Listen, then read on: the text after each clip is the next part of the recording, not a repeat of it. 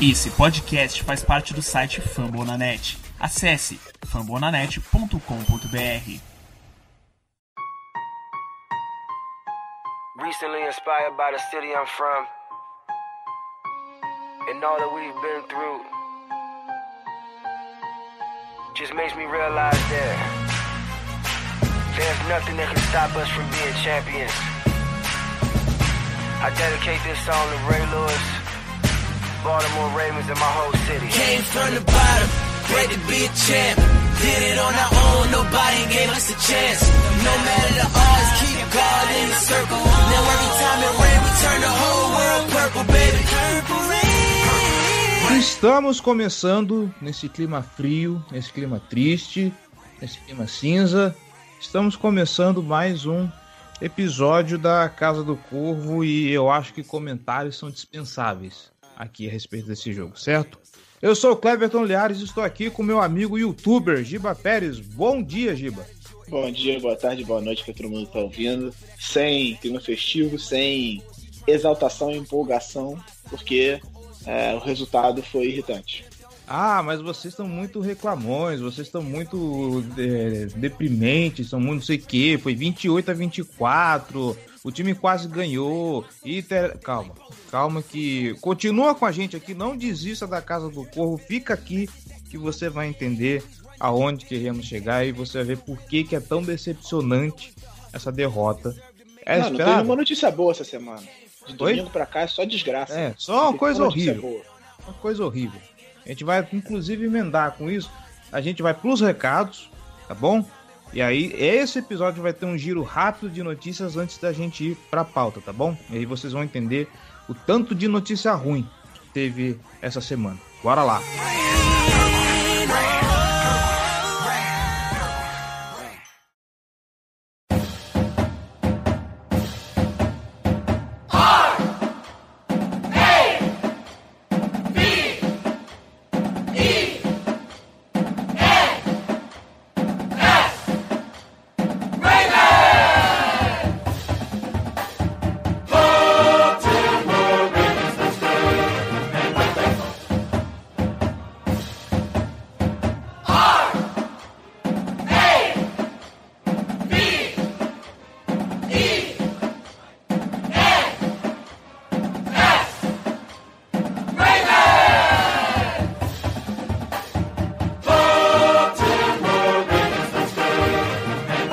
Recados rápidos, galera. apoia.se barra Casa do Corvo ou picpay.me barra Casa do Corvo.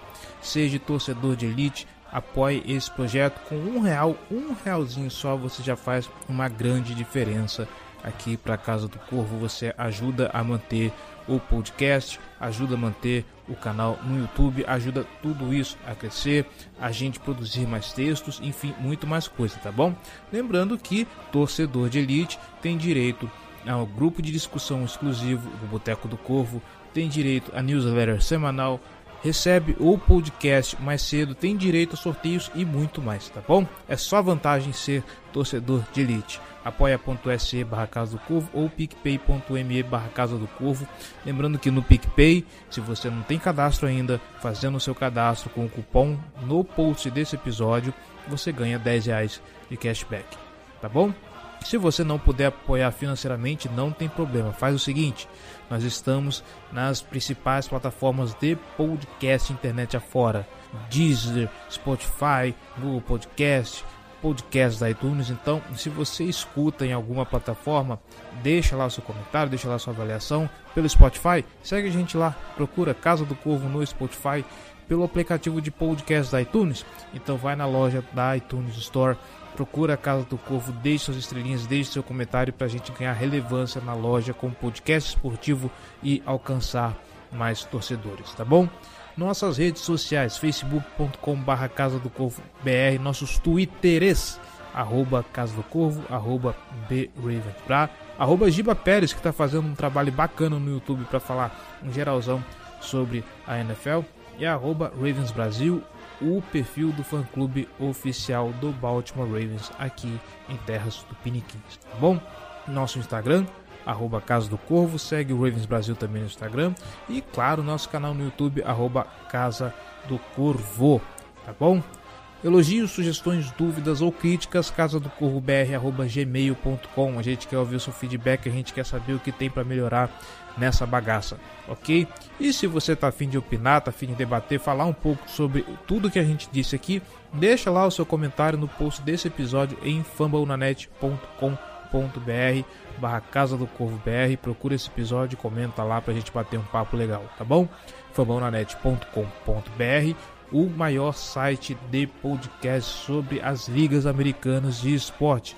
Tem podcast sobre NFL, tem podcast sobre NBA, tem podcast sobre MLB, tem podcast sobre NHL, tem o All College para falar de college football, tem o pessoal do esportismo para fazer aquele geralzão sobre as ligas americanas de esporte e tem também podcast de franquia a dar com pau. Tem podcast de franquias da NFL, da NBA, da, da MLB, acho que deve ter da NHL também, se agora me escapou a memória, desculpem, mas enfim, tem, é quase certeza de ter um podcast para o seu esporte, para sua torcida, tá bom? Então, se você não é ouvinte da Casa do Corvo, ou se você é ouvinte e quer ouvir também sobre outras ligas, sobre outras franquias, aparece lá, fambonanet.com.br, já que você está passando por lá, aparece aqui e deixe seu comentário, tá bom?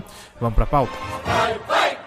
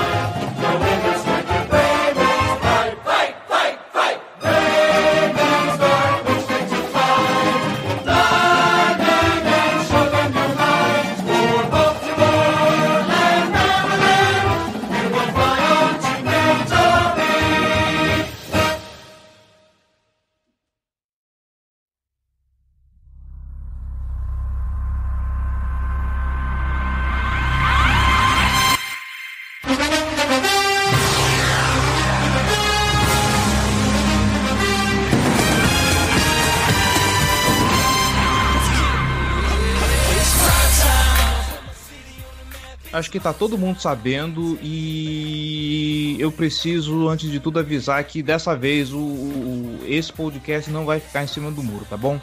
Normalmente a gente só passa, só passa notícia, faz nos comentários e bola pra frente. Dessa vez não. O cornerback Malon Humphrey foi diagnosticado com Covid-19, tá isolado, o time já deixou ele em quarentena e por conta disso, boa parte da defesa do Baltimore Ravens, praticamente a defesa inteira, não treinou porque, obviamente, como são as pessoas que mais tiveram contato com o jogador, também eles precisaram ficar em quarentena. Se eu não me engano, eu acho que se tudo der certo, se os testes estiverem tudo aqui, a defesa já volta hoje, na data dessa gravação, que é quinta-feira, se eu não estou errado. Eles têm que testar, eles têm que passar ilesos até, até. O último teste é quinta-feira agora. O último teste é hoje ou é, são, são cinco testes que eles têm que fazer sem dar positivo. Eles, eles tiveram contato em tese no domingo, então é segunda, terça, quarta. É, tem, o último teste é sexta-feira.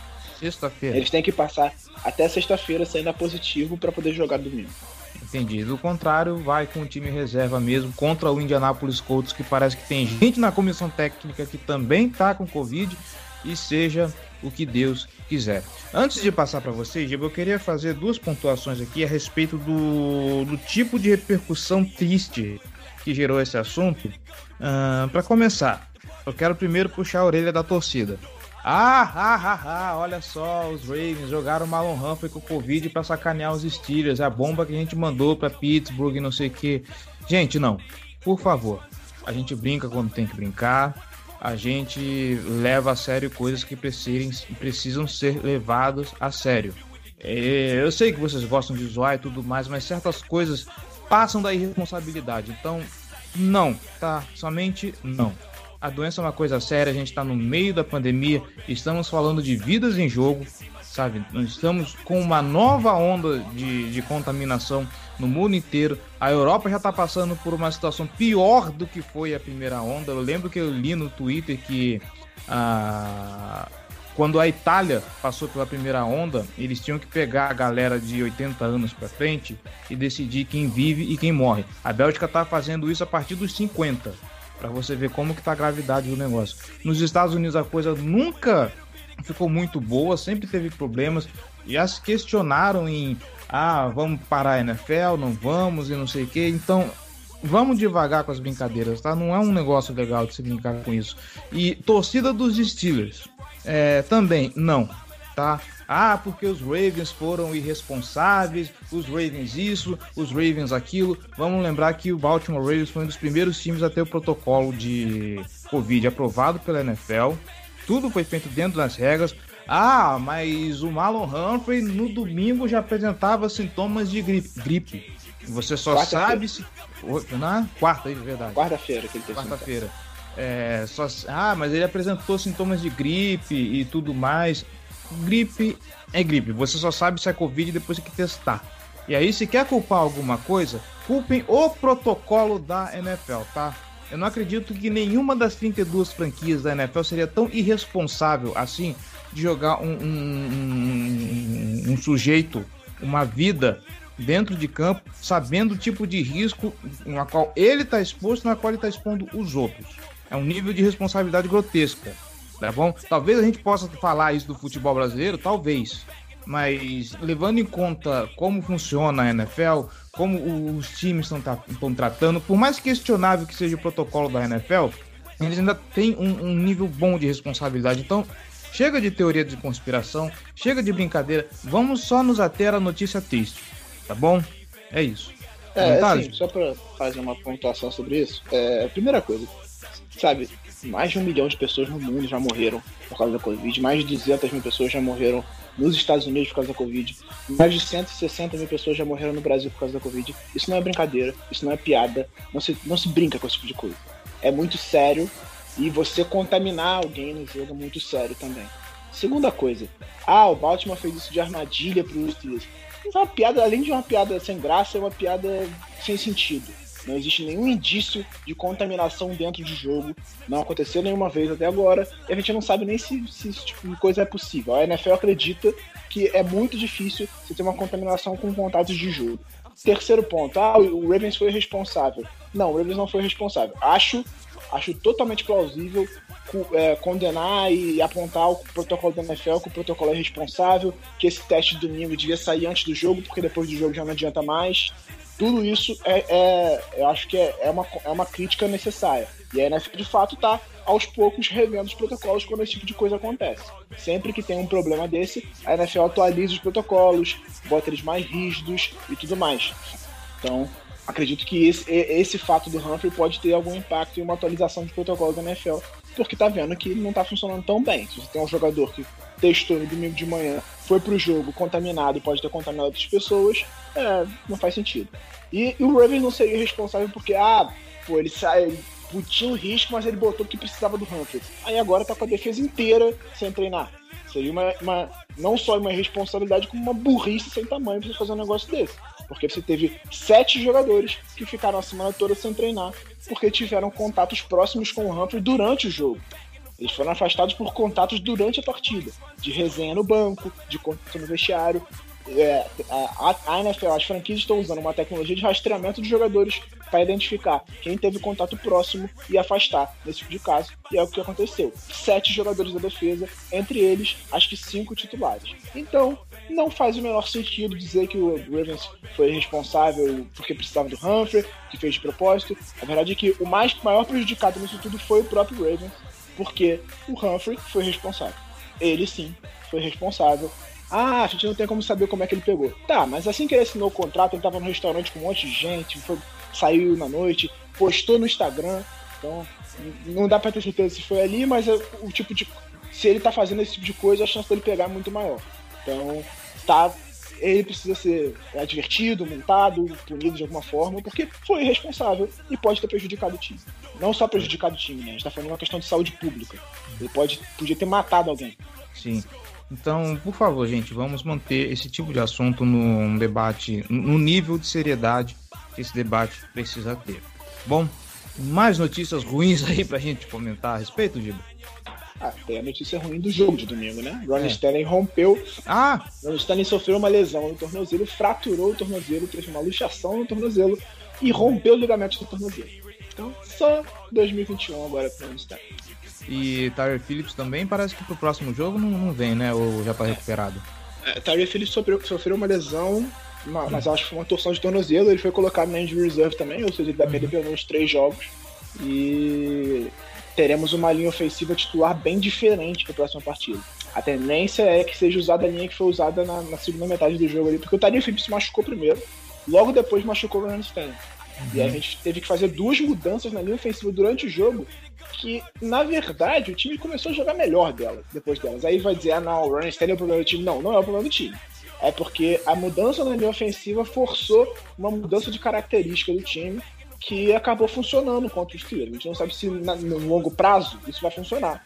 Mas naquele jogo ali, a, a, mudança de característica fez com que os Steelers não conseguissem mais marcar o Ravens. O que acontece? A linha ofensiva passa a ser Orlando Brown de left tackle, Bradley Bozeman de, left guard, Matt Scooter de center, Patrick McCarry de right guard e DJ Flucker de right tackle. Ou seja, está completamente diferente. Mas o que, que tem de positivo em relação a isso? Porque eu não vou. Claro que é, perder o Ronnie Stanley é sempre negativo. O Terry Phillips, acho que não. A queda de nível pro mecânico reserva não, não é grande. O Tyler Phillips protege o passe um pouco melhor e o Mecari bloqueia para a corrida muito melhor. E aí é o bloqueio para a corrida que é um fator nessa mudança.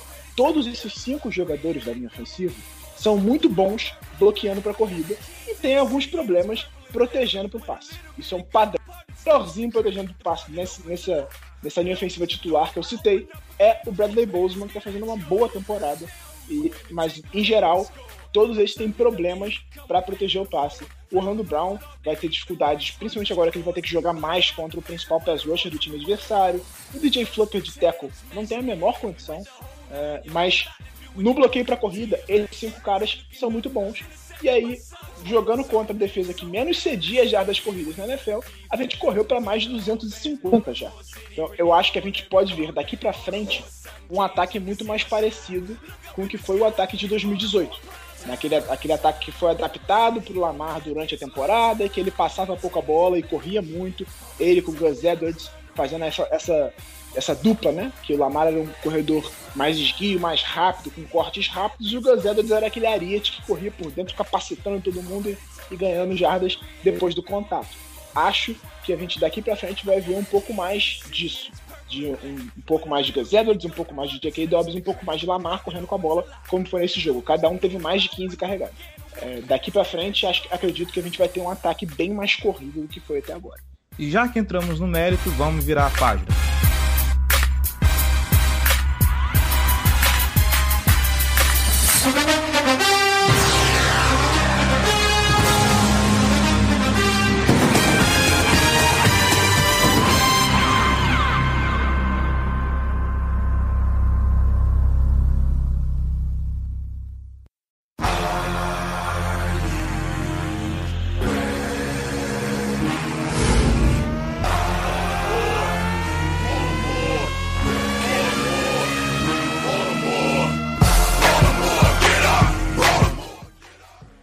Falamos em ataque corrido. Vamos fazer primeiro um geralzão, porque eu acabei, eu acabei de abrir os stats do, do jogo e parece até absurdo, né? Uh, jardas totais, o, o Baltimore Ravens teve o dobro de jardas do que o, o, o Pittsburgh Steelers.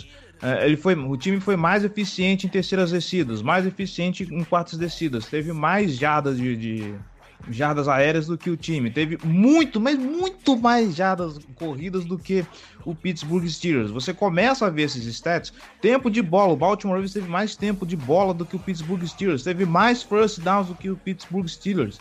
Mais first downs de, de, de passe, mais first downs de corrida. E aí você pensa, o que que deu errado nesse time? Gente, turnovers.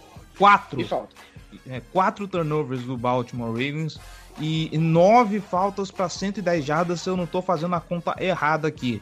Foram 10 faltas, eu acho. Foram 10? É, aqui, aqui para mim, aqui no, no, no, aplicativo do time foram 9, mas eu tava ouvindo o jogo, o primeiro tempo do jogo, e provavelmente você deve ter a mesma impressão que eu, Gil, porque quando você escuta jogo pelo rádio, ele parece bem mais bonito do que realmente tá acontecendo, né? Vídeo rádio AM aí, Rádio Globo, um abraço, inclusive. Mas, aliás, para quem quiser, quem tivesse problema, de vez em quando no aplicativo do Baltimore Ravens eles é, deixam disponível a transmissão por rádio. Então, se você não puder assistir e não tiver problemas com o idioma, tem lá as transmissões tanto em inglês quanto em espanhol. Foi sobrou para mim. Hum, vamos começar primeiro pelo quarterback, tá? E aí eu não consigo falar mais nada a não ser perguntar o que diabos aconteceu com o Lamar Jackson no segundo tempo.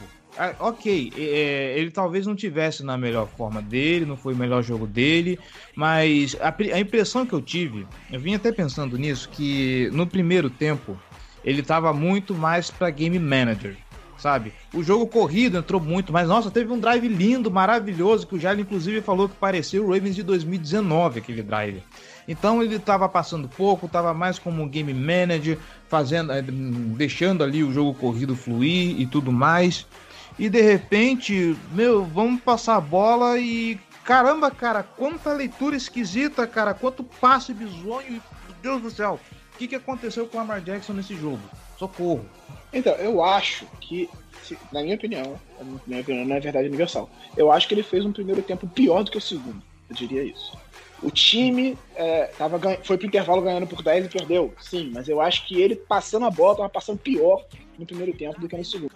Acho que é, o time começou a correr mais com a bola porque ele foi forçado pela mudança da linha ofensiva, ele começou a se sentir mais confortável em passar, conseguiu fazer alguns passos melhores. É porque ele passou muito menos no segundo tempo, mas eu acho que ele conseguiu é, se sentir mais confortável com o jogo corrido funcionando muito bem, os Steelers muito mais preocupados com o jogo corrido, ele conseguiu se sentir mais confortável nos passos.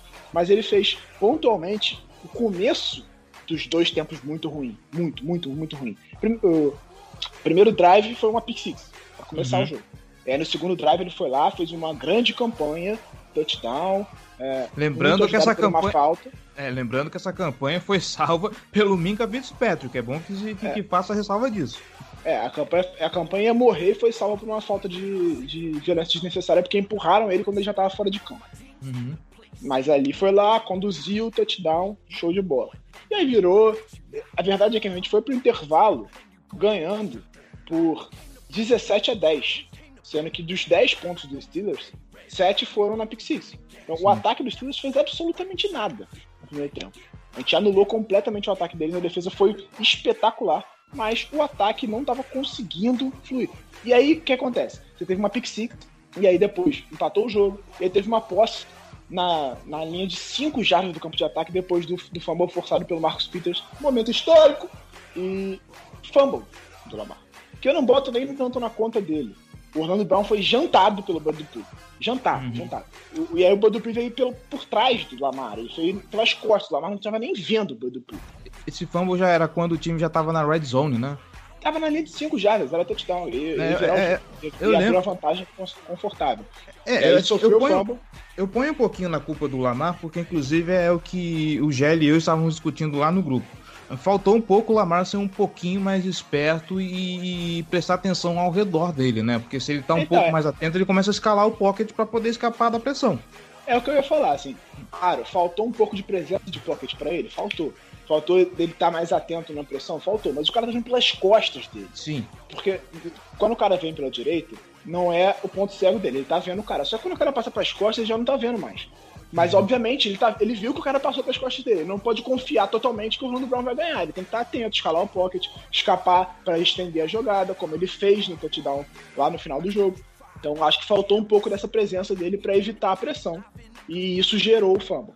Então, é bonito quando já... você vê o fumble no, no, replay, que parece que assim, ele nem sentiu que a bola sa... que a bola já tinha saído da mão dele, né? Que ele tá fazendo o um movimento ainda, a bola já tá no chão. Sim, ele, ele, ele viu, ele fez, ele tava fazendo passe que possivelmente seria um touchdown. Ou seja, aí já foram 14 pontos de diferença que a gente perdeu. A gente cedeu 7 pontos para os Steelers e deixou de fazer um touchdown por causa de dois turnovers. Esse tipo de coisa, quando você joga contra um time bom, custa caro. Só que ainda assim, a gente jogou bem melhor do que eles. e teve a chance de ganhar o jogo. Só que desperdiçou porque foram mais dois torneios. No começo do segundo tempo, ele foi interceptado no primeiro passe que ele fez, isso virou, no lance seguinte, um touchdown do Eric Ibram, que, que diminuiu a vantagem para três pontos. E aí veio um trend out de ataque, o Steelers recebeu a bola, o Big Ben conduziu a campanha e virou o jogo. Esse tipo de coisa não pode acontecer. Eu falei que tava 14 a, a, a 10. Não, não tava 17 14, 14 a 7. 17 a 7. 17. Era vantagem de 10 pontos, era 17 a 7. Uhum. Viajei. Era uma vantagem de 10 pontos no intervalo, 17 a 7. Aí voltou o intervalo, interceptação, 17 a 14. Logo depois, trend out, 17 a 21. Eles viraram com um touchdown. E aí todo mundo falava, não, mas não vira jogo, sei que, sei o que lá. E aí o ataque entrou e fez uma excelente campanha, que terminou no touchdown do Hollywood. Virou o jogo de novo, para 24 a 21. Isso, mas isso, isso já no último quarto, assim. É bom lembrar que É, já no final terceiro, do jogo. o terceiro quarto do Baltimore Ravens passou em branco. Não Foi teve ponto. muito ruim. Foi o pior do time. Foi Uhum. o pior quarto do time disparado na temporada. E, inclusive, foi o primeiro quarto na temporada que a gente não teve pontos. E curiosamente o time continua marcando mais de 20 pontos a cada jogo, né? Isso aí é o inacreditável. recorde- Igualou o recorde da história do NFL. Mas, assim, é, falando sobre uma forma geral do time, é, não foi um jogo ruim. O time não jogou mal. Não jogou mal. Jogou melhor que os Steelers. É, teve 200, mais de 250 jardas terrestres. Esse jogo corrido funcionou muito bem. J.K. Dobbins fez a melhor partida da carreira dele até aqui. Mais de 100 jardas pela primeira vez. Jogou demais. Tá, tá correndo muito bem com a bola. Média de 7 jardas por carregada. O Gus Edwards correu bem com a bola também. O Lamar foi o pior corredor e foi bem também correndo com a bola. O Lamar foi o pior corredor, 16 tentativas para uma média de 65 jardas, 4.1 por tentativa. Sim, então, foi uma média boa, mas ele foi o pior dos três. Sim. É isso que eu tô falando. Então, E- o, o e- ataque funcionou bem correndo com a bola. E que pese que, como eu estava falando durante a semana, é, eu já tinha citado isso, acho que eu falei no Twitter também, que talvez o, o Mark Ingram no, no- no banco seja assim, empurrar a vaca do precipício, né? Ou seja, já não tem Mark Ingram, que é o cara que mais corre com a bola, que é o que o time mais confia. De repente, com ele no banco, o time começa a, a- a dar mais oportunidade pro Dobbins e toma essa: 15 tentativas para 113 jardas, média de 7,5 jardas por carregada. Olha que absurdo. Vale lembrar, não é uma defesa qualquer. Não é 7.5 jardas contra o New York Jets. É 7.5 jardas contra uma defesa que estava cedendo 68 jardas por jogo para os times adversários. Era uma puta de uma defesa do outro lado e a gente conseguiu correr muito bem com a bola. Então o ataque terrestre funcionou muito bem, os bloqueios para a corrida funcionaram muito bem. Eu não lembro de uma corrida, certamente teve, mas eu não lembro de uma corrida para perda de jardas do Edwards. Ele ganhava 4, 5 jardas por corrida. E a defesa dos Steelers não encontrou resposta para isso. Só que, novamente, tivemos problemas com as chamadas do Greg Roman e o Lamar não estava num bom dia. Ele fez leituras equivocadas, principalmente nas duas interceptações, foram leituras muito equivocadas dele. A, a primeira, a primeira interceptação no começo do jogo, ele viu, ele leu o James Prochet no meio do campo. E aí ele viu o Spillane na marcação. Ele sabia que se ele fizesse o passe, ele não ia ter. Isso no meio da. Tava chovendo, vale lembrar. Tava chovendo, ele não tava com, com pegada na bola o suficiente. Aí o que, que ele fez? Ele tentou induzir o Spillane pra cima do Snead, que tava mais pro lado. Que tava na área de cobertura do Spillane, mas o Spillane tava um pouquinho mais longe do Snead. E tinha um cara mais atrás, que eu não lembro agora quem era, que tava de olho no Snead também. Só que o Snead tinha mais espaço para receber a bola. Ele tentou induzir o Spillane para aquele lado para fazer o passe do Prochet, que era um passe de 10 jardas e, e, e seria o first down. Só que o Spillane não caiu na dele. E aí quando ele fez o passe, com a bola molhada, ele não conseguiu botar a velocidade que ele queria. Porque se ele solta um foguete ali no, no peito do, do Prochet, talvez o Spillane não conseguisse chegar. Só que a bola saiu um pouco mais lenta do que ele queria. O Spillane pegou, interceptou e retornou para o touchdown. Então, para mim, é um erro de leitura dele. É, ele tentou induzir a defesa, não conseguiu. E a defesa dos Steelers estava muito preparada para ele. E o segundo é um erro que ele comete com certa frequência. Algumas vezes não vira interceptação, mas esse virou. Que é quando tem uma cobertura em dois níveis uma rota para fora. É, acho que era o Snead que estava na bola, cortou para fora e aí você tinha um cara cobrindo mais atrás, ele e o linebacker cortando mais à frente. Ele tentou encobrir o linebacker para a bola cair certinho na mão do recebedor, errou a força, errou a medida, caiu na mão do linebacker. Eu vou falar uma parada que eu vi muita gente falando, ah, porque o Lamar tem que tomar mais cuidado com a bola. Acho que isso é uma, é uma análise totalmente rasa sobre o Lamar. Totalmente rasa. Porque se tem uma coisa que o Lamar é bom, é em cuidar da bola. Na temporada de calor ele sofria muitos fumbles, isso foi um fator? Foi. Na temporada passada já não foi. Então, ele não, estava sofrendo muitos fumbles na temporada passada, e essa também não. Foram, esse jogo foram dois, e aí o, o, segundo eu não vou nem botar na conta dele. Porque o segundo, ele sofreu o fumble tentando desesperadamente ganhar a última jada, senão seria um turnover em downs. Então, ó, a culpa não é dele ali. Então eu vou falar, um fumble, duas interceptações. Não vou nem contar o último turnover. Eu acrescentaria, Isso. rapidinho, antes de você passar, que tal, o, o, problema não é o Lamar cuidar da bola. É, talvez o problema do Lamar seja leitura de defesa. É, esse é o ponto. Eu acho que ele tem que melhorar as leituras dele. Também não são o maior problema dele. Não são o maior problema dele. Mas acho que ele tem que melhorar as leituras dele. Ele não pode arriscar tanto assim o passe. Porque, por exemplo, no Prochet ele tinha visto os planes. Tanto que ele tentou induzir o Splane a ir na cobertura de outro jogador para tentar fazer o passo do Pocher. Só que ele não conseguiu. Então ele tem que arriscar um pouco menos esse espaço. E segundo, ele cuida bem da bola. Ele tem só quatro interceptações na temporada. Temporada passada foram seis, se não me engano. Então, ele tem. Ele é um cara que cuida bem da bola em termos de interceptação. O que precisa é ele precisa ser mais cuidadoso nas leituras, fazer melhores progressões, subir no pocket com mais eficiência. Ele tem corrido muito para cima da pressão, tem acontecido com certa frequência. Ele tem que conseguir é, escalar o pocket com eficiência, não tem, não tem acontecido. Muito também porque a parte interior da linha ofensiva está tomando pressão à torta direita e não está conseguindo segurar ninguém. Mas ainda assim, ele precisa fazer isso melhor. E as chamadas têm que melhorar. O ataque aéreo é mal treinado. É mal treinado. Quantas faltas nessa temporada a gente já viu de formação ilegal, movimentação ilegal? Muitas e muitas e muitas e muitas. Todo jogo tem umas três, pelo menos. De formação ou de movimentação ilegal do ataque. Isso é sinal de bagunça, de, de falta de organização, de falta de preparo. O time está mal preparado.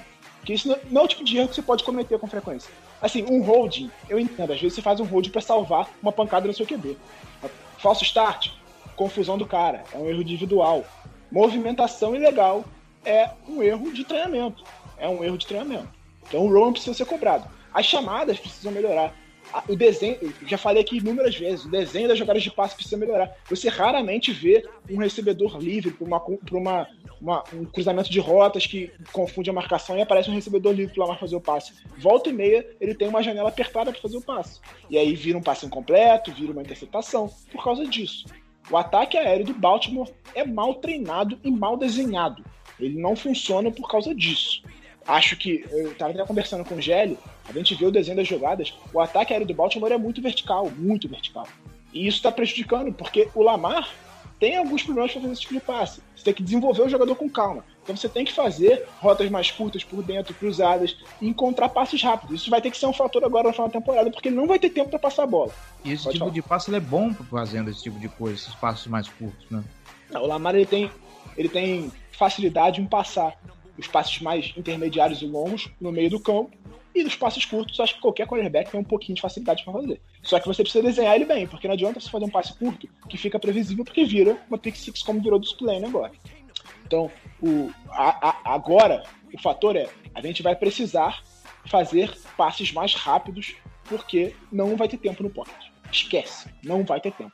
Porque é, com a linha ofensiva baleada do jeito que tá, a proteção para o passe vai dar muito menos tempo para o Lamar, então vamos ter que agilizar, correr muito bem com a bola e agilizar os passos, usar mais o Dobbins como um alvo de passes, usar mais é, os Tyrands como alvos de passe. Ah, ele já usa muito? Usa muito, mas tem que usar mais, porque a gente não vai ter tempo para passar a bola. Uh, duas coisas que eu quero que eu queria perguntar antes da gente passar para o outro lado da bola. Um, primeiro, a gente está falando muito do Greg Roman e que tá o, você mesmo já falou que o ataque tá, que esse ataque tá mal treinado. Hum, eu não sei como é que é o Harbaugh aprovando e chamando jogadas, mas não estava na hora do Harbaugh também assumir um pouquinho as rédeas desse time e parar de delegar tudo para os outros? Não, a função do Harbaugh é, é, ele participa do planejamento de ataque, obviamente. Só que ele não é um especialista em ataque. Uhum. Nunca foi ele é um cara de gerenciamento de, de equipe e de comissão técnica e de ele participa da montagem do plano de jogo, obviamente, mas as chamadas não são responsabilidade dele. As chamadas são responsabilidade do Greg Roman, e isso é um problema na carreira dele. É, não é novidade. Não é novidade. A melhor fase da carreira do Roman foi em São Francisco quando ele não chamava jogadas, quem chamava era o Harbaugh. Ele participava da decisão das chamadas, mas quem chamava era o Harbaugh, o Jim Harbaugh, no caso, não o John Harbaugh.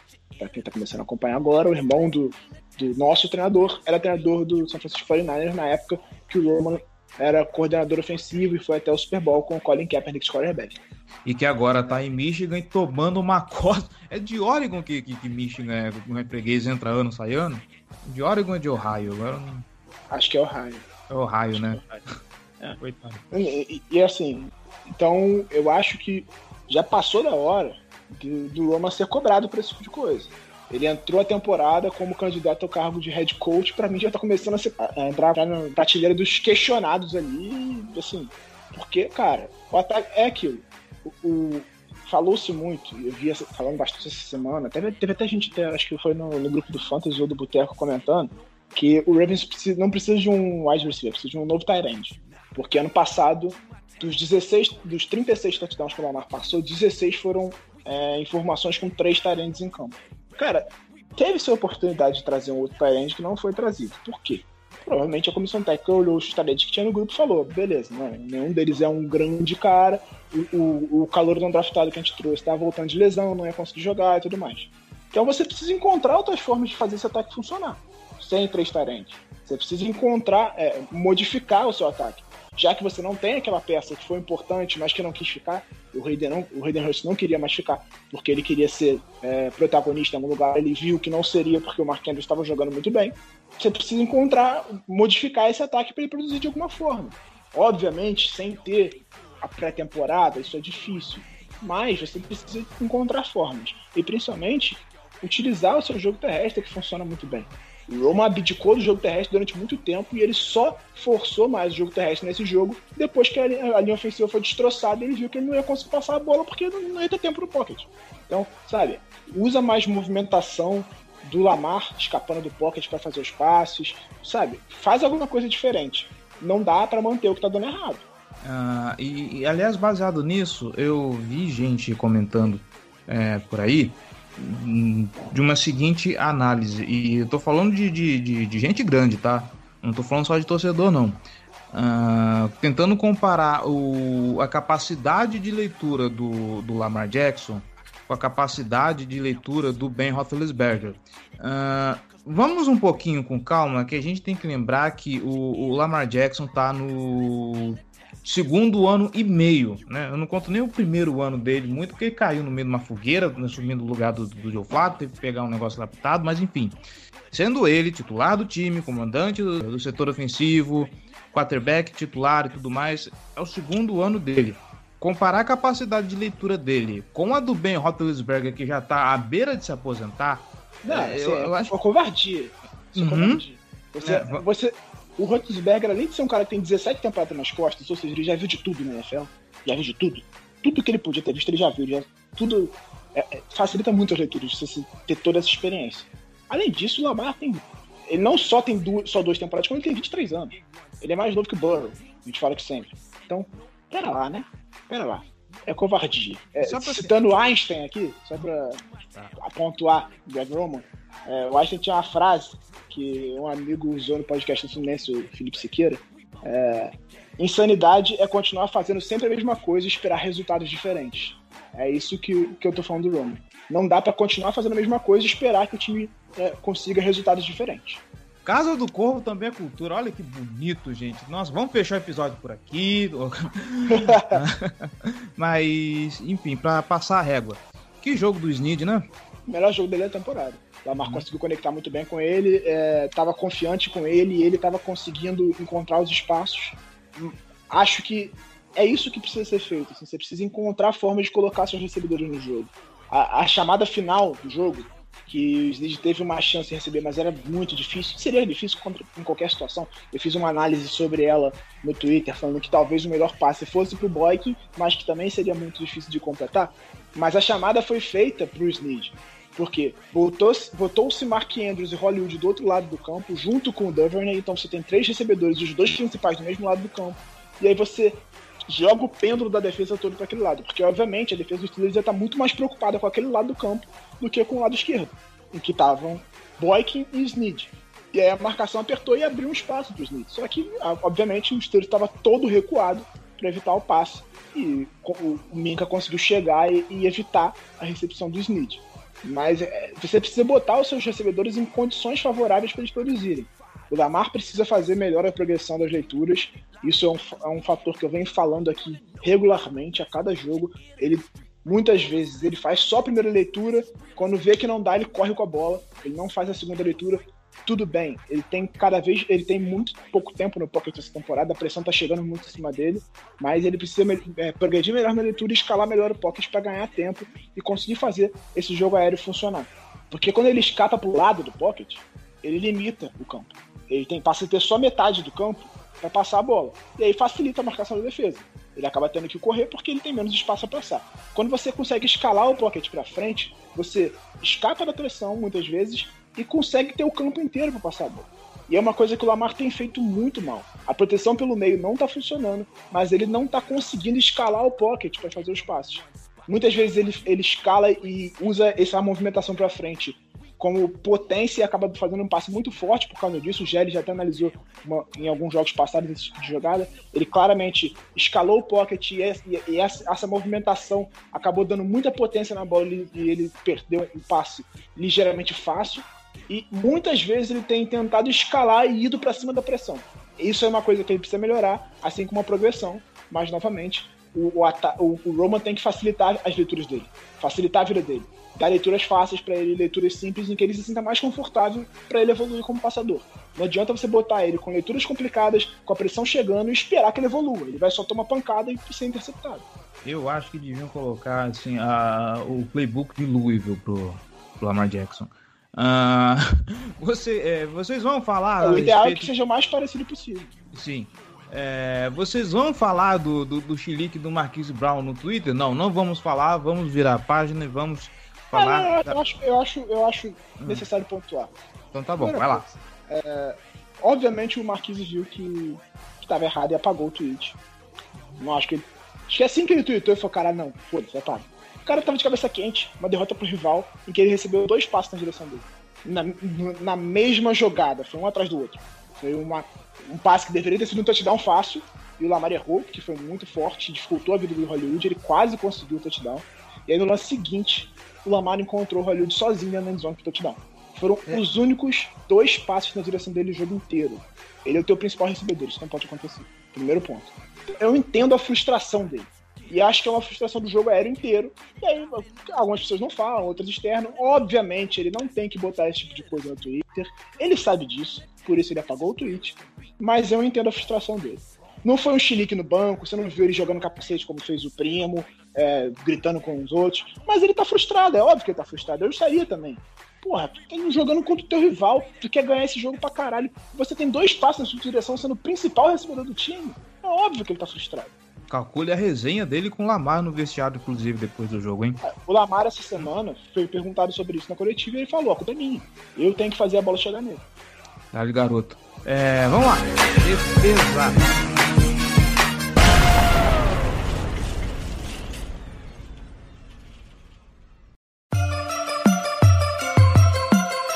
and purple, black and purple, black and purple, black and purple. Black and purple, black and purple, black and purple, black and purple. Gente, eu tô vendo os estados, o Ferguson tem um sec, é isso? Sim, senhor. O que, que aconteceu com essa defesa desse um jogo, sec, gente? Tem um sec e dois tackles for loss, inclusive. Meu Deus, gente, Dylan Ferguson, assim, eu tenho pouco a falar da defesa, porque é praticamente chovendo molhado toda. A não ser quando faz muita merda, aí a gente tem que falar de, de, desse time, porque é defesa é isso, né? Se, ou, ou, não fale nada ou fale mal, né? Quando vai bem, a gente ressalta aquele um outro jogador, como sempre, a secundária aí mostrando o, o, o talento que é, né? Em números, o Deshaun Elliott liderou a defesa nesse jogo com sete tackles totais e, e meio sec, né? Dividindo tackle, dividindo sec em cima do, do, Big Ben com o Chris Board. Jesus do céu, o que aconteceu com essa defesa mesmo, né? Uh, o Marcos Peters teve aí um, um, um, fumble forçado, o Marlon Humphrey também vem logo em seguida o Marcos também. Peters fez um teco. Forçou Marcos... o fumble. Ele recuperou o fumble. É Vimos o Marcos Peters no chão Sujou o chão. uniforme, cara. Histórico, histórico, histórico. Como diria, Tinha que botar uma placa nesse, nesse jogo. como diria Dona Amênia, nós vimos Marcos Peters na chão. Ai, ai, ai, mas vamos lá, Giba, seus comentários, vai. Eu não tenho que falar sobre o que aconteceu nesse domingo. A defesa teve uma atuação espetacular. Assim, a única crítica que eu acho possível fazer em relação à defesa é, na hora que ela precisava aparecer e segurar os Steelers para garantir a vitória, ela não conseguiu. Mas zero culpa da defesa. Zero culpa da defesa. Você deu 28 pontos pro Steelers? 14 não foram culpa dela. 14 não foram culpa dela. Ah, teve um erro de comunicação no Ibram. Pô, tu entra em campo, depois de uma interceptação, na beira da zone, todo mundo. Acontece, acontece. E, a- e o outro foi uma pick six. Então aí 14 pontos você pode tirar da culpa da defesa. E, e tem muito mérito do Big Ben também. Ele começou a desenhar jogadas no pocket no segundo tempo. Ele começou a fazer as leituras da defesa e começar a mudar as jogadas para encontrar os espaços. Porque no primeiro tempo o time não conseguiu produzir nada, ele começou a, a- a criar as coisas ali para encontrar os espaços. O cara, de fato, foi genial demais nesse jogo. Dificultou muito a vida da nossa defesa. O que tem duas, acho que duas coisas que a gente pode pontuar ruins em relação à defesa. Primeira Antes de você pontuar, rapidinho, gente, lembre-se, o cara tem quase duas décadas de NFL, tá bom? Sim, são 17 temporadas nas costas, não é, não é um cara que chegou ontem. Então, duas coisas que eu acho que podem ser pontuadas negativas em relação à defesa. Primeiro ponto, na hora de decidir o jogo, quando tava 24 a 21, que podia parar os Steelers ali, forçar no máximo o field goal e dar, dar a possibilidade de vitória mais confortável pro time, ela não conseguiu. E a segunda coisa, que eu acho que é uma coisa que precisa ser revista pelo time, e, e é uma coisa que vem acontecendo com regularidade na temporada, é não pode fazer tanta falta. Algumas são questionáveis, a arbitragem errou e tal. Sim, mas você não pode dar margem. Tem que ser mais cuidadoso, tecnicamente melhor, para evitar esse tipo de falta, porque esse tipo de falta custa caro. O último drive dos Steelers foi carregado de falta da defesa do Ravens que deu a possibilidade deles virarem o jogo. Então a gente precisa limpar esse tipo de coisa, porque senão, na hora de decidir, vai acontecer isso. Você não tem a impressão de que ano passado esse time estava completamente mais disciplinado do que tá esse ano? Eu acho, sim. Principalmente no ataque. Mais no ataque do que na defesa. Acho que a defesa ela comete esse tipo de erro, até porque, as regras favorecem muito o ataque, as regras da NFL favorecem porque quer pontuação, né? É natural que a liga que- queira jogos com mais pontuação para atrair mais as pessoas, mas eu acho que o ataque está muito disciplinado, muito mais disciplinado do que na temporada passada. Muito mais. Muitos erros, de, como eu falei aqui, formação ilegal, movimentação ilegal, a linha ofensiva tá fazendo mais holdings, mais falsos starts, mais tudo. Acho que principalmente o ataque tá mais indisciplinado. Pois é. Bom, Ravens e Steelers é isso, não vai ser um jogo completamente previsível. É, a sensação de frustração é porque dava para ganhar. Não, deveria sabe? ter ganhado. Deveria ter Ravens é o ganhado, primeiro-. É, o- é o primeiro time na história da NFL a ter 200 é, ou mais jardas de corridas do que o adversário, superar também em jardas aéreas e ainda assim perder o jogo. É, é assim, o- é, é chato fazer análise de, de, box score, mas ele denuncia muito o, o, o que foi o jogo, porque a gente cedeu turnovers demais e a gente fez falta demais. E isso custa caríssimo quando você joga contra um rival de divisão, principalmente um rival tão preparado quanto o Pittsburgh Steelers. Isso aí é coisa de parar, juntar os caquinhos, fazer uma bronca geral no time inteiro e, e- e ver o que, que dá pra arrumar pro próximo jogo. E era, era o jogo pra ter ganho, porque o próximo agora é Heinz Field. Vai ser mais cascudo ainda. Numa semana curta. Uma semana curta, inclu- inclusive, né? Thanksgiving. Bom, falando. Na semana seguinte a gente tem outro jogo quinta-feira, mas aí já não vai ser mais semana curta porque a gente vai jogar quinta e quinta. Scaring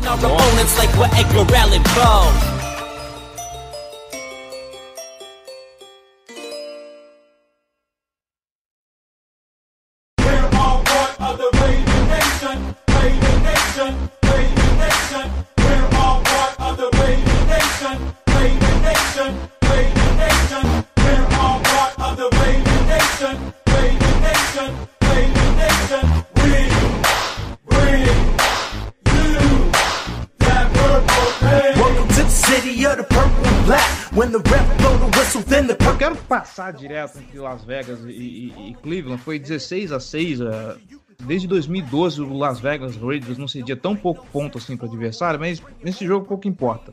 Eu quero falar do crime que aconteceu. Esse jogo foi no Nissan Stadium, Foi no. no, no Paul Brown. no Brown, tá? Ok. Mas eu quero falar do crime que aconteceu no Paul Brown. Os Tigres foram lá e sentaram a patada em Tennessee. 31 Cincinnati Bengals, 20 Tennessee Titans. Meu Deus do céu, cara. Giovanni Bernard conseguiu um, um, dois TDs de, de, de, de scrimmage. É 2020, cara. Eu não quero nem tentar entender o que, que aconteceu nesse jogo. Os Bengals agora estão 2-5-1 na, na, na, na EFC Norte. E mais uma aí, uma vitória maiúscula pro, pro, pro Joe Burrow. Para, parabéns pro, pro Calouro, que, que os bons ventos o continuem ajudando a, a galgar a estrada do sucesso na NFL. Mas, Jesus, cara. O que, que aconteceu aqui? Não, foi, foi um jogo muito ruim do Tannehill e do ataque do Titans, principalmente. É, o, o Derrick Henry fez o que ele faz sempre, né? Sem e tal. Mas uhum. o, o, ataque não conseguiu render. E o Joe Burrow tá jogando muito bem. Muito bem. Com calor é incrível o que ele tá fazendo. Inacreditável, assim. Ele, com uma linha ofensiva horrorosa. E até acho que é, ele tem alvos melhores, por exemplo, que o Lamar. Mas é, é, incrível o que ele tá fazendo como um calor, cara. Uhum. É, espetacular o desempenho do Joe Burrow. Tá mostrando que ele pode sim ser o futuro dessa franquia, que ele pode levar o Bengals a ser um time competitivo se ele tiver um pouquinho mais de ajuda. Assim, se ele tiver uma defensiva um pouquinho melhor, um pouquinho mais de ajuda, ele pode levar esse time longe. Tá jogando demais, assim, absurdo, absurdo mesmo. E o Titans é uma demonstração meio preocupante, assim, né? perder pro Cincinnati Bengals, mesmo fora de casa, é, é preocupante para um time que quer brigar pelo topo da conferência, que está pensando em playoff, está pensando em voltar uma final de conferência, talvez até o Super Bowl. É, perder pro Bengals é complicado. Né? Ok, que o Cincinnati Bengals também não é aquela draga do, do ano passado, mas, né? Ok. Uh, e aí, falando da gente, semana que vem, Indianapolis Colts, que meteu a sapatada em cima do Detroit Lions, né? Nada muito. Nada muito fora do, do, do normal isso aí, mas eu não sei o que falar do Indianapolis Colts, cara. Sinceramente. Esse jogo vai ser. Vai ser. A gente recebe os Colts ou vai ser lá no, no Lucas Oil Stadium? Vai ser lá no Lucas Oil Stadium. É... Philip Se bem que o Philip Rivers Colts... também não tá jogando essas coisas, né? Então, o Colts é um time que começou a temporada com uma defesa espetacular, forçando muito turnover, né? Uhum. e a defesa carregando o time. Philip Rivers estava chegando na franquia ainda, se adaptando e tudo mais, jogando mal. O começo da temporada dele foi ruim. É, ele perdeu o Marlon Mack logo no começo do ano com uma lesão, mas ainda tem o Jonathan Taylor, que é um bom running back. E, mas o ataque do, do Colts não estava funcionando bem e a defesa estava carregando o time. E aí depois... eles, ainda têm, eles ainda têm aquela linha ofensiva gostosa de ver com Quentin Nelson e companhia? Como é que tá? Sim, sim. A linha ofensiva do, do, do, do Colts, depois de anos com o Andrew Luck apanhando até dizer chega, né? Coitado do Andrew Luck, dá até pena do Andrew Luck, de tanto que ele apanhou é, por causa de uma linha ofensiva horrorosa do Colts. Eles investiram pra caramba, gastaram escolhas de primeira rodada de draft anos consecutivos para melhorar a linha ofensiva e continuou com uma boa. E agora tem uma boa linha ofensiva. Você tem o, o, Ryan Kelly, que tá jogando de center, né? Que foi uma escolha de primeira rodada. Você tem o Quentin Nelson, que é uma escolha de primeira rodada. Você tem o Castonzo, de left tackle, que é uma escolha de primeira Sim. rodada também. Ou seja, são três escolhas de primeira rodada. Não são três. Três. Então o time tá com uma, uma ofensiva bem decente. O right tackle é uma escolha de segunda rodada, ou seja, basicamente toda a linha ofensiva foi escolhida no primeiro ou segundo dia. Coitado do Luck, né? No, coitado do Luck, né? Tinha tanto potencial e agora que tinha uma linha para chamar de sua, né? Já não tinha mais condição física de jogar. É, é já não tinha corpo. Então. É, é, é, e aí, nas últimas semanas, o Philip Rivers já se adaptando melhor e conhecendo melhor o ataque, começou a jogar melhor. Tá jogando bem, foram duas, dois, os últimos dois jogos. Ele fez grandes partidas. Então, a nossa defesa vai ter trabalho, especialmente se ela estiver muito desfalcada. A gente tem que ver como é que vai ser o resultado dos testes de Covid. Até agora, mais ninguém testou positivo, só o Humphrey. O Humphrey não joga, tá fora do jogo porque ele precisa ficar pelo menos 10 dias em isolamento. E aí, sem sintomas e sem testar positivo, depois de 10 dias ele pode voltar a jogar. Mas esse jogo não tem chance do Humphrey jogar. Agora, Patrick Quinn, Matt Judon, Tyus Balser, é, Khalil Dorsey, é, o, o Deshaun Elliott e mais outros dois jogadores que eu esqueci quem são, é, estão isolados, treinando sozinhos e testando diariamente. Se até sexta-feira não derem positivo, estão liberados e vão pro jogo. Do contrário, a gente vai com a defesa reserva. A gente já vai com o Anthony Everett pro lugar do Marlon Humphrey, que já é um reserva bem, né? Imagina não ter essa galera contra os Colts e contra o Nossa, meu Deus do céu, tô, tô, vendo o tamanho do tombo já. É, é aquilo. Se a defesa estiver muito desfalcada, A gente vai precisar que o ataque jogue. Que o ataque faça o que ele não fez até agora na temporada, que é ser dominante, é ficar a tempo em campo, gastar relógio, fazer touchdowns para colocar a defesa em situações favoráveis. Colocar o time adversário em situações ruins de campo, é, tentar facilitar a vida da defesa. Porque você vai ter que mexer em muitas peças ao mesmo tempo, a tendência é de desgraça, né? A tendência é que seja um horror. Gente do céu, eu já vou cravar minha bold aqui logo, tá? 24 a 19 Colts. Vai ser o primeiro jogo dos Ravens que eles não vão fazer mais de 20 pontos. Eu vou, minha bold vai ser que o Lamar vai correr para mais de 100 jardas nesse jogo. E Deus te o ouça. J.K. Dobbins vai ter um hat-trick de touchdowns. Três touchdowns corridos do J.K. Não, três touchdowns do J.K. Dobbins. De scrimmage. Deus te ouça. Você tá apostando em vitória de Baltimore, então, né? Vitória de Baltimore por 30 a 21. Ok. Bom, segundo o pessoal, eu que sou agora o pessimista, o chato da Casa do Corvo, então vamos manter a tradição, né? Mas sei lá, cara, não tô confiante. Pra esse jogo eu não tô mais confiante, não. Assim, o pior de tudo é que era uma sequência de cinco jogos já complicadinhos. Aí você começa com derrota pros Steelers em casa.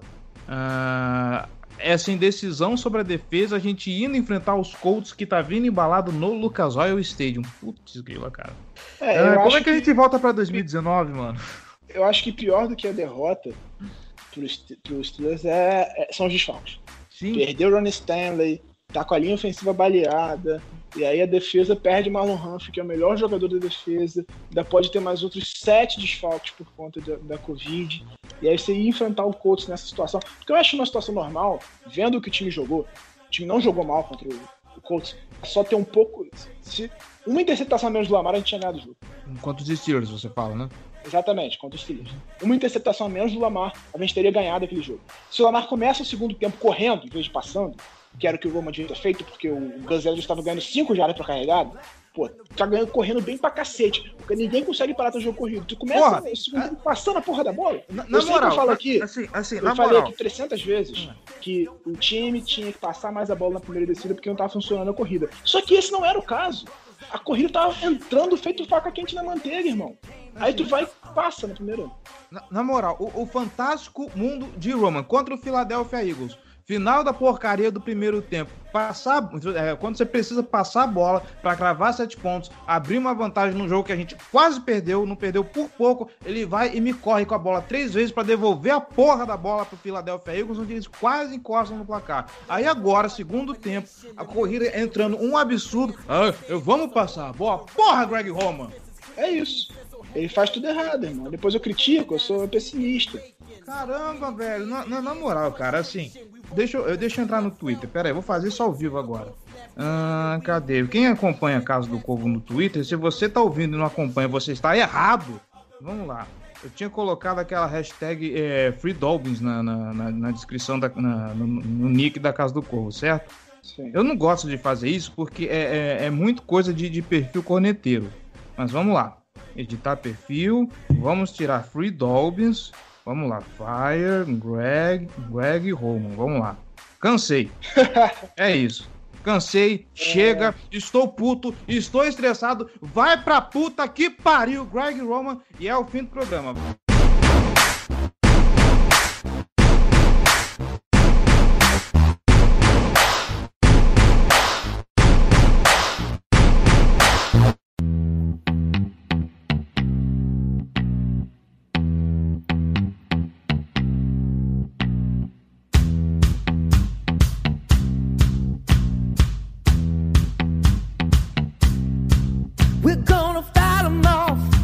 Vai lá, Giba, muitíssimo obrigado por você estar aqui. Você, eu sei que você não mereceu ver essas coisas, né? Aquela conversinha de quem liga para telemarketing, sabe? Eu sei que Sim. você não tem culpa disso. Eu sei que o problema é o time, mas eu estou puto, eu estou estressado. Eu quero ver meu ataque fulminante de volta e com o Greg Roman eu já sei que isso em 2020 não vai acontecer. Então vá pro inferno, Greg Roman. E é isso. Giba, muitíssimo obrigado. Valeu mesmo pelas, pela- pelos comentários, pelas considerações, pela participação. E é isso. O microfone é seu. Ai, forte abraço. Difícil é, comentar sobre de- de- logo depois de uma derrota pelo maior rival, um jogo que a gente deveria ter ganhado, não só em termos de classificação, mas em termos de atuação, a gente deveria ter ganhado esse jogo. Perdeu por conta do Amara e por conta da chamada. Nem falou aqui sobre aquela quarta para três, que foi uma das piores chamadas que eu joguei na minha vida. Nossa, mãe do céu! Aquela chamada foi inacreditável. Você, tem um, um, você quer botar assim um, uma imagem para sua nova hashtag? Bota aquela chamada, porque é inacreditável. Você está correndo, o Zero está ganhando 5 jardas para carregar, o J.K. Dobbins correndo muito bem. Você tem uma quarta para três e você bota o Lamar no backfield vazio. Então, é, não estou fazendo campanha para a demissão do Roman, acho que ele precisa melhorar. Porque. Mas se continuar assim, tem que demitir mesmo. Mas vamos lá. É, muito obrigado sempre. Sempre volta aqui para falar do Baltimore. A gente se exalta, mas a gente faz isso porque a gente torce, a gente fica nervoso. Eu sou um torcedor que faço comentários pessimistas porque eu prefiro me surpreender do que me decepcionar. Nervoso? Mas, mas quem tá nervoso aqui? Tá todo mundo ah, calmo. Todo mundo tranquilo. é, então, sempre bom. Semana que vem a gente tá aqui. É, para quem quiser curtir conteúdo sobre a NFL de uma forma geral, tá, vai lá no meu, meu perfil pessoal, arroba Giba Pérez, vai no meu canal no YouTube, Giba Pérez, só procurar lá que você acha, no meu perfil do Twitter tem o link lá em cima, é só clicar, você vai entrar no meu canal. Se inscreve no canal, por favor, vai me ajudar muito, ajuda o canal a crescer, ajuda a produzir mais conteúdo. E também sobre o Baltimore, arroba, arroba BRavensBra, tô lá falando sobre o Baltimore é, especificamente, mas também sempre comentando NFL no meu perfil pessoal. Espero vocês lá, espero vocês aqui na semana que vem para ouvir e espero que seja com uma vitória em cima do Indianapolis Colts. Por favor, meu coração não aguenta mais esse tipo de coisa, tá? E você aí, querido ouvinte, muito obrigado pela audiência, muito obrigado pela paciência, muito obrigado por aguentar os rages aqui na Casa do Corvo. Segue a gente lá nas redes sociais, tá bom? Não se esquece, se você quer ajudar a manter esse projeto no ar e torná-lo ainda maior, apoia.se barra Casa do Corvo ou picpay.me barra Casa do Corvo. Um realzinho só você faz uma grande diferença para esse projeto. Mas falando em dinheiro, a gente até esqueceu de que o Ronnie Stanley renovou, né? Sim, ele e o Rafael, né? Renovaram é. o contrato. Sim, coitado do Stanley, foi renovar e pff, estourou o joelho. Mas, enfim, é isso. A gente se vê semana que vem. Espero que com vitória se tudo der certo, ó. Energia, como diria o Renanzinho, ó, lá em cima. E é isso. É isso, não tem mais o que falar. A gente se vê semana que vem. Até mais.